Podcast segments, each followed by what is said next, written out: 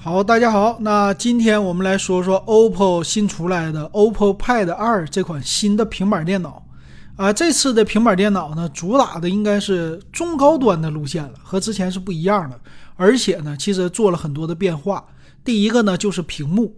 那这次官方说了，我的屏幕比例啊，七比五更大了。然后我看了一下啊，其实它和之前的比，和现在的比，更趋近于 iPad 了啊，基本上就是这个感觉。当年的 iPad 的感觉，但是呢，屏幕显示的宽度显得更加的大了。那个这个是怎么看呢？就是给你轻办公用的。如果你要是看电影啊，还是之前的那种十八比九啊，或者十六比九的屏幕更好。但是七比五呢，更适合办公。比如说你是阅读啊，你是做一些什么看网页啊这些的更好。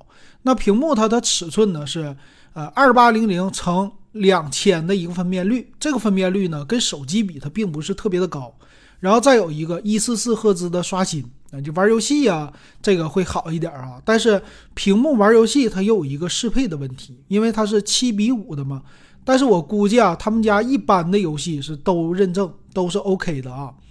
然后再有这个是两款颜色，呃，两款颜色呢，其实机身的样子啊，正面看。它就是一个普通的平板电脑，有一个前置摄像头，然后背面看呢，辨识度比较的高。那这背面正中间整一个大圆的摄像头，那你说背面它有几个摄像头啊？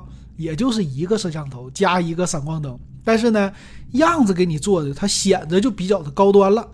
所以能看出来啊，他们家在 Pad 方面玩中高端路线，有一点借鉴了华为的那样的感觉。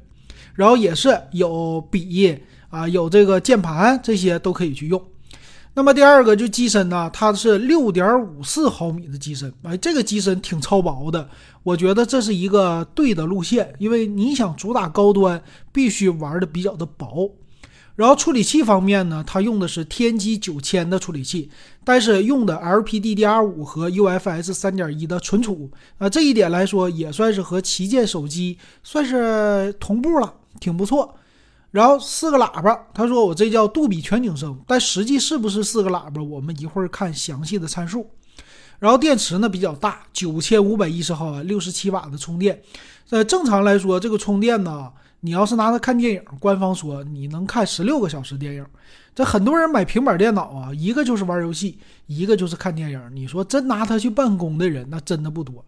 然后再有一个好玩的，就是和手机之间的互联，它支持呢叫五 G 信号的一个互联，互相的使用。这个呢，如果你是用 OPPO 手机，你就不用管了，就玩生态了，直接一键过来，我这个平板电脑，你什么？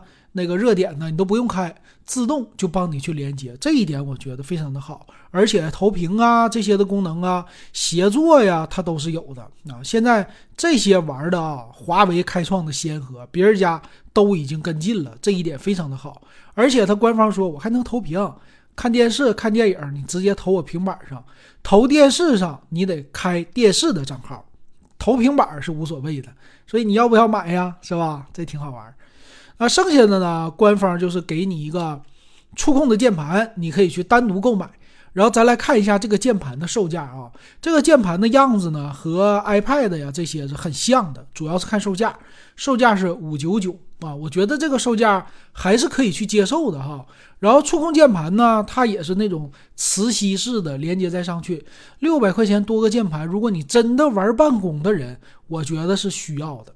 然后它单独呢还可以配一根笔，那这个笔呢，正常来说，iPad 的应该是八百多块钱，最便宜的六百，他家是五百块钱，然后支持第一代。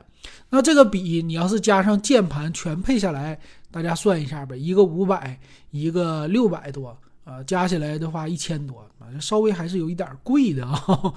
然后他说：“你这个屏幕是七比五的了，是不是应用不好啊？没事儿，他说我给你适配了，而且最关键的，你可以去玩分屏。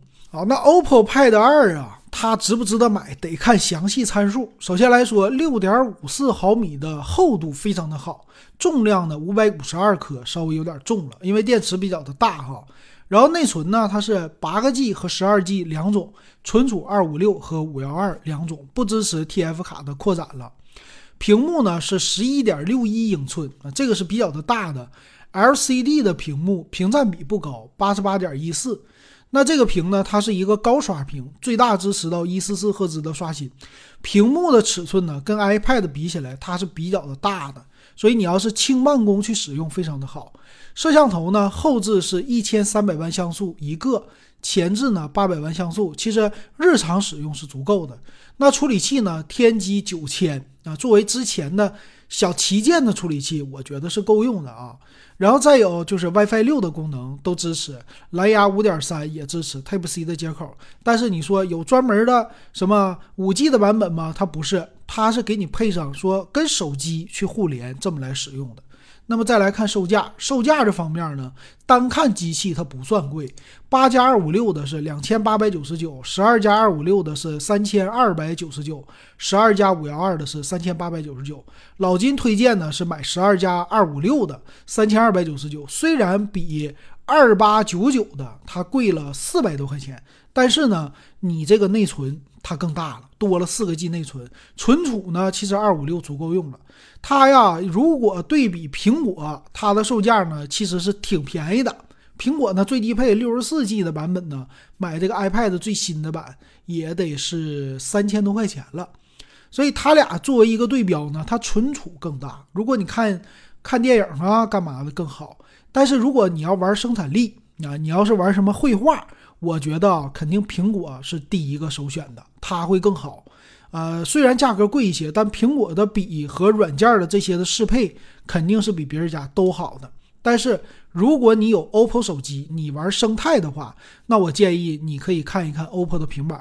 但是呢，如果你能等，今年一切电子产品都可以这么来操作，肯定会降价，尤其是六幺八这第一个等待期。所以不着急的话，绝对值得等到六幺八的。那这个。平板到时候给你的优惠三五百块钱是绝对有可能的，你会不会买呢？欢迎留言告诉老金。